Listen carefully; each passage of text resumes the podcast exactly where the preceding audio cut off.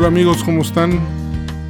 Bienvenidos de nuevo, gracias por escuchar el podcast Mundo Generacional, en donde tratamos todos los temas que tienen que ver con el choque y las consecuencias que tienen en la vida cotidiana las diferencias entre los individuos de diferentes generaciones. Hoy vamos a hablar de un programa muy interesante. El título de hoy se llama Cuando la generación X tenía 20 años. Y esto tiene que ver con un artículo que salió en la revista Time, salió el 16 de julio de 1990 y se llamaba 20 Something, algo así como veintitantos años, y fue icónicamente el primer artículo que se centró en, la llegada de la generación X a muchos aspectos de la vida en Estados Unidos. Entonces hoy vamos a hablar un poco más, de, hoy vamos a hablar de ese artículo, por lo tanto nos vamos a centrar un poco más en la generación X de Estados Unidos, pero no hay que olvidar que la cultura influye mucho en lo que es una generación. Y la cultura norteamericana, ya sea por Hollywood, por la música, por los programas de televisión, las series y lo más importante, la llegada de la parabólica y el cable en los noventas y cómo estos influyeron tremendamente en la generación X, mi generación, y con el tiempo fuimos cambiando porque en los ochentas vimos El Chavo del Ocho, pero en los noventas vimos Friends y la generación X mexicana ahí se encuentra con un mundo de abundancia. Hay una generación X que veíamos al chavo del 8 siempre con la misma ropa y su máxima aspiración era tener una comerse una torta de jamón.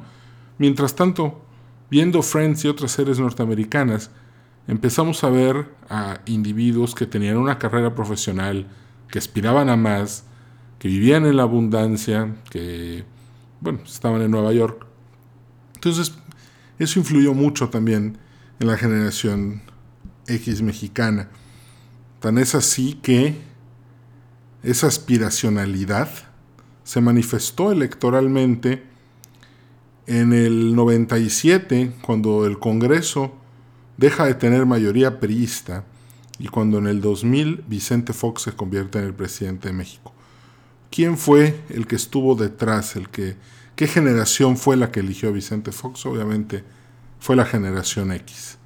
La generación X sacó al PRI de los Pinos y después, unos dos años después, junto con algunos millennials y algunos boomers, lo volvieron a meter a los pinos. Pero bueno, esa es otra historia.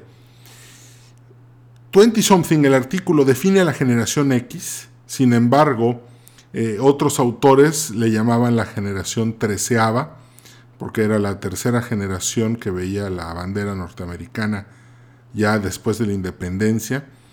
Otros, de, bueno, de hecho en este artículo, a la generación X le llaman baby buster. Esto es algo incorrecto. Siempre que doy una conferencia, soy muy enfático. El nombre de una generación no puede ser derivativo de la generación anterior. ¿Por qué esta generación no puede llamarse Baby Buster? Porque es derivativo del Baby Boomer. Por ejemplo, es un error llamar a la generación millennial Y, porque el Y es un derivativo de la X. Pero peor error todavía es llamar a la generación Z. Decir, ah, es que los nuevos, la generación Z.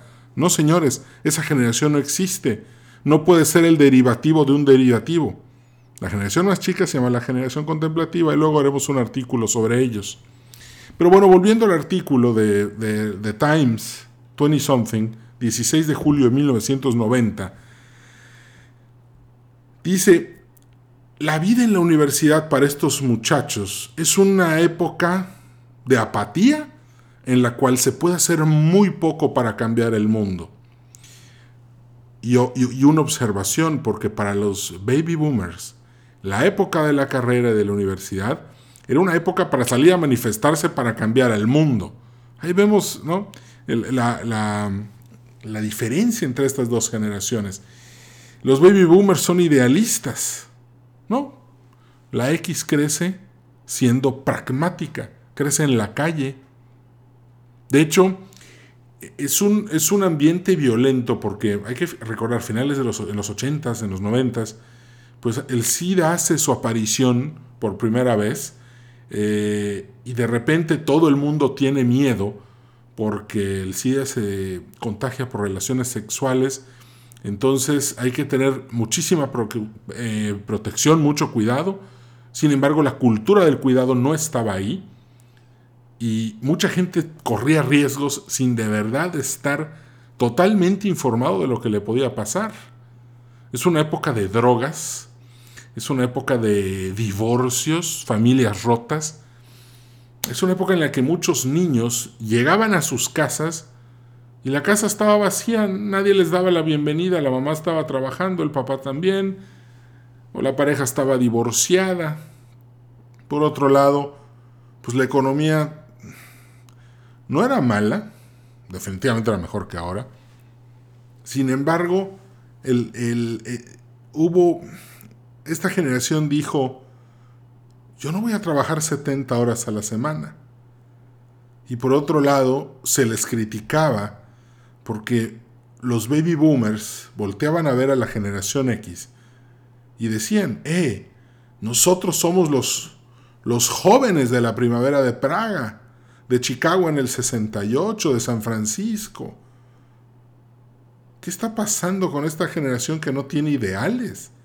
Ven MTV todo el día, andan en su patineta, andan de darquetos, escuchan rock and, eh, música fea, ese rock pesado.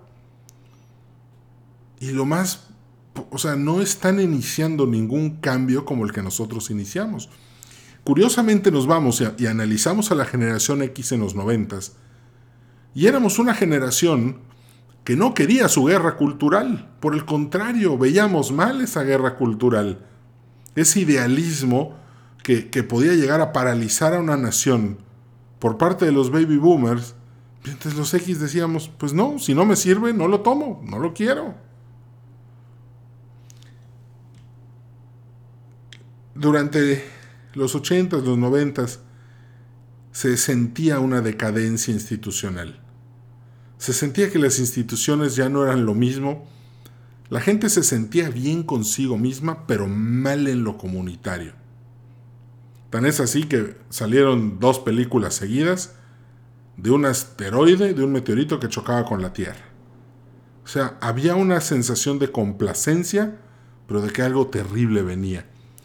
Y esto permea en la joven generación X de los, en esos años.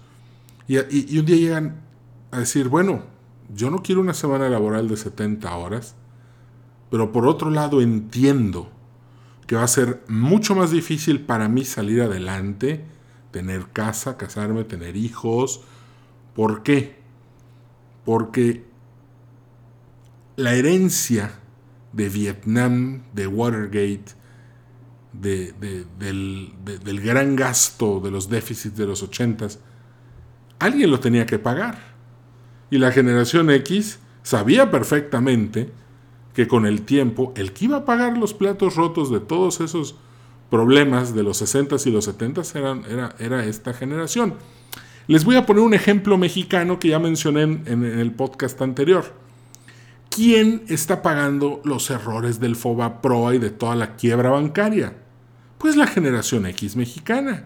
¿Culpa de quién fue? Pues de las generaciones anteriores.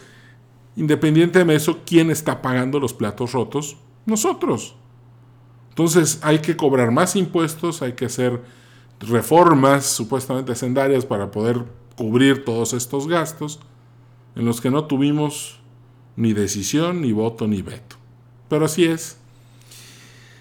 En, en,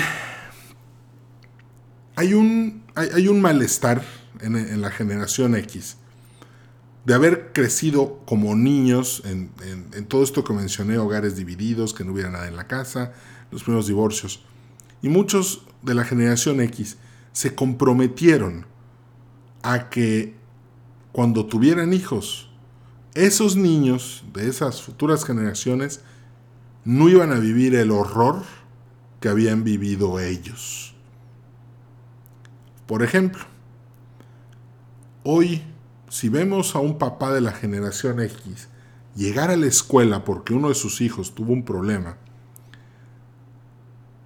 los papás se alinean del lado de sus hijos en contra de la institución y la maestra. Hace 40 años era al revés. Hace 40 años los papás, baby boomers y los maestros se unían y la culpa era del niño. Entonces, ver a tus papás en tu contra, alineándose con los maestros de la escuela, a los que pues nunca les tuviste mucho respeto, los veías ahí, pues sí estaban ahí, pero eran un obstáculo para lograr lo que querías lograr. Por lo menos la generación X así percibe a las instituciones. Pero no había, no había otra opción. Había un, dicho que dice, sin universidad no hay ingresos. Without university, there are no dollars. Entonces, hace, hace unos días di una conferencia en la Ciudad de México, en el Congreso de Aduanales Sustitutos. Y alguien me pregunta, bueno Edwin, ¿por qué es importante? ¿Qué fue lo que pasó? Que los nerds de nuestra generación X no son necesariamente los más exitosos en términos generales. Hoy, 30 años, 20 años después de haber abandonado y haberte graduado o abandonado la universidad.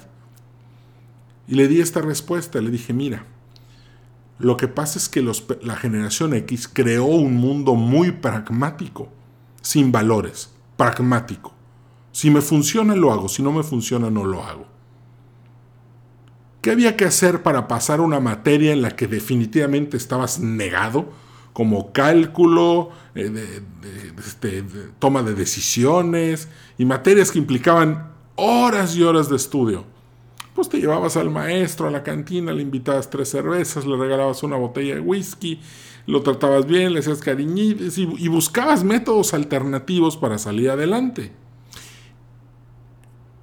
Ese era el 80% del salón. El otro 20% eran los nerds que hacían muy bien la clase, estaban acostumbrados a estudiar y nunca tuvieron ningún problema y nunca desarrollaron estas habilidades pragmáticas para lograr pasar y para lograr burlar la opresión de la institución.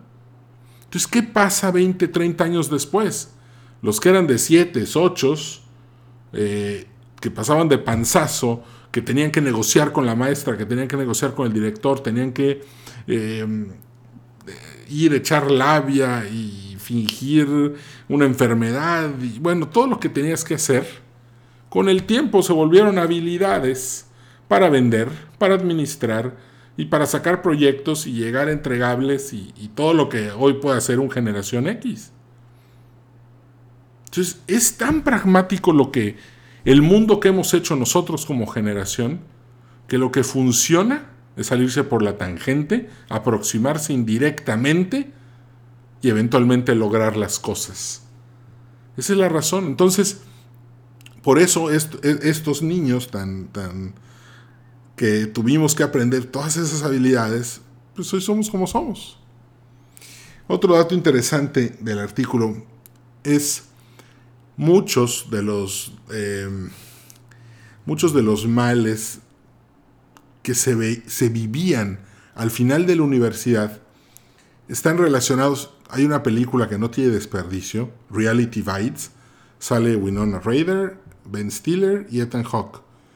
Y es un mundo en el que estos chavos se gradúan, ellos tres y otros más, y se sienten perdidos, se sienten indiferentes, y finalmente dentro de esa indiferencia y ese no encontrar un rumbo, al mismo tiempo tienen que enfrentar los elementos del mundo corporativo, del mundo social, del mundo financiero, del mundo económico, y es esta lucha que ocurre dentro de las cabezas de, todos estos individuos por tratar de salir adelante.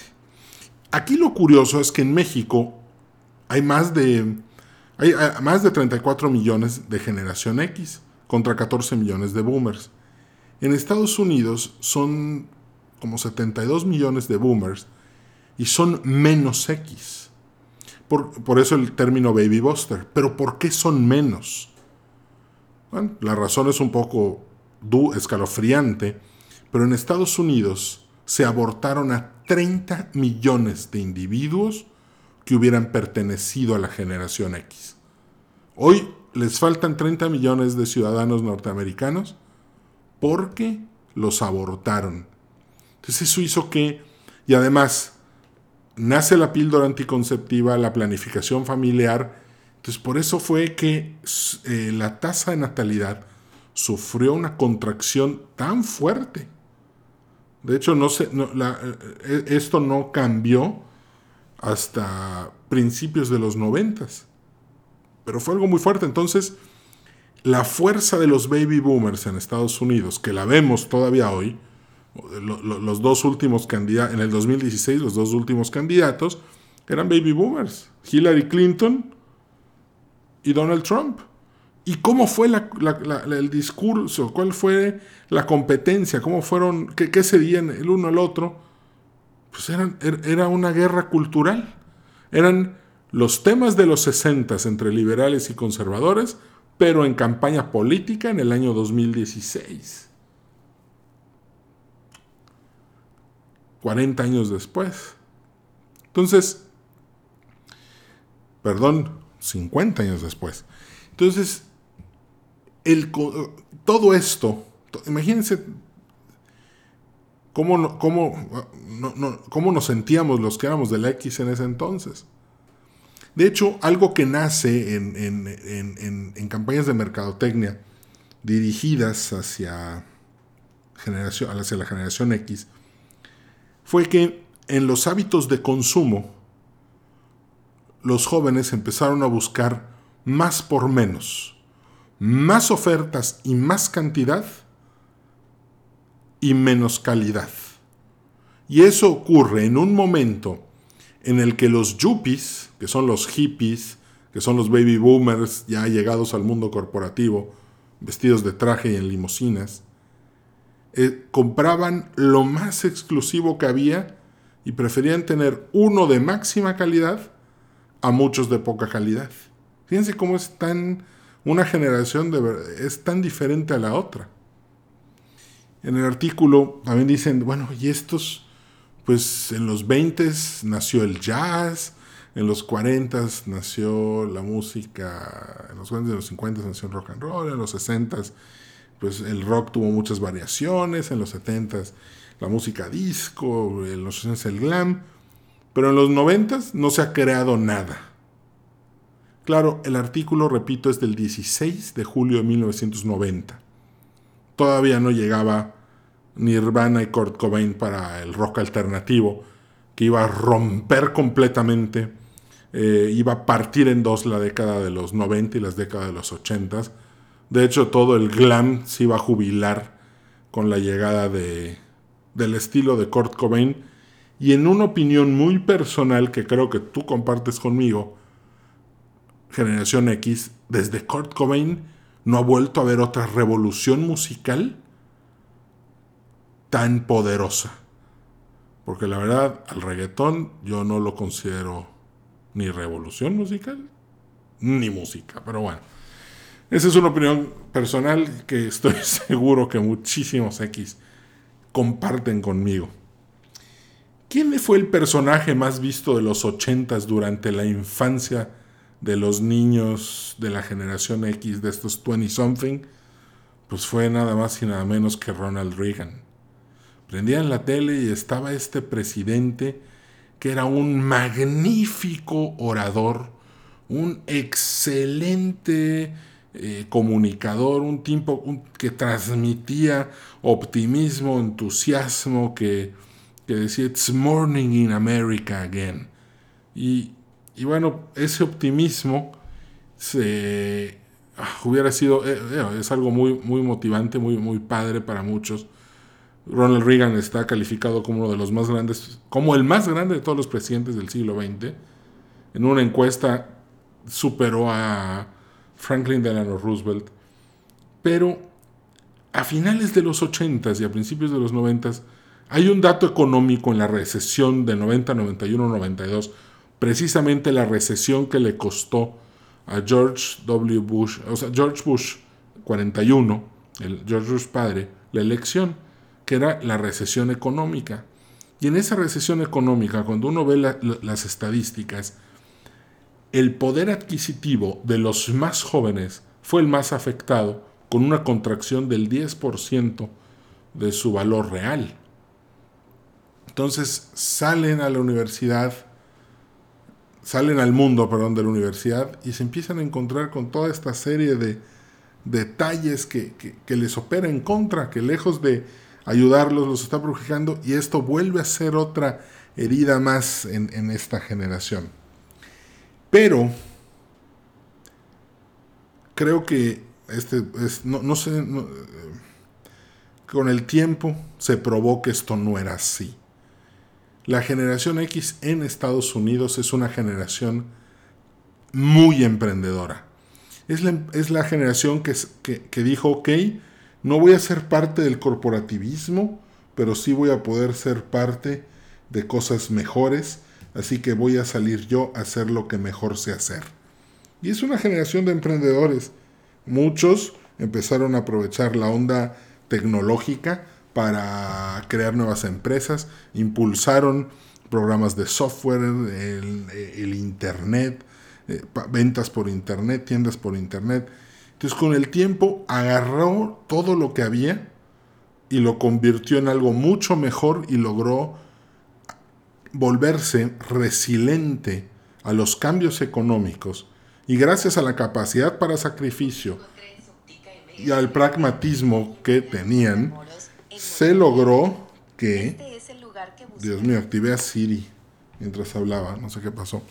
Fue, se logró muchísimas cosas. Todo en el caso de México, el 95% de los empleos de este país los produce la generación X. Una generación resiliente, emprendedora y pragmática. Si la generación X fuera de otra manera, creo que las cosas les, hubiera, les hubieran salido muy mal a las, a las otras generaciones. Se necesitaba a una generación pragmática, práctica, económica, que hiciera bien las cosas y supiera adaptarse, supiera adaptarse a los cambios que vinieron. Bueno, pues este aquí termina el programa de hoy. Muchísimas gracias por, haber estado aquí escuchando y platicando. Si tienes alguna duda, por favor, adelante. Mi mail es edwin fácil. Me puedes seguir en mis redes sociales, eh, arroba ecarcano g en Twitter, Edwin Carcaño Guerra en Facebook o en Instagram igual, Edwin Carcaño Guerra, arroba ecarcano g, ahí me puedes encontrar para eh, ver y para que puedas seguir y ver todo lo que estoy publicando de temas generacionales. Me dio muchísimo gusto saludarte, que estés muy bien. Nos vemos en el próximo programa.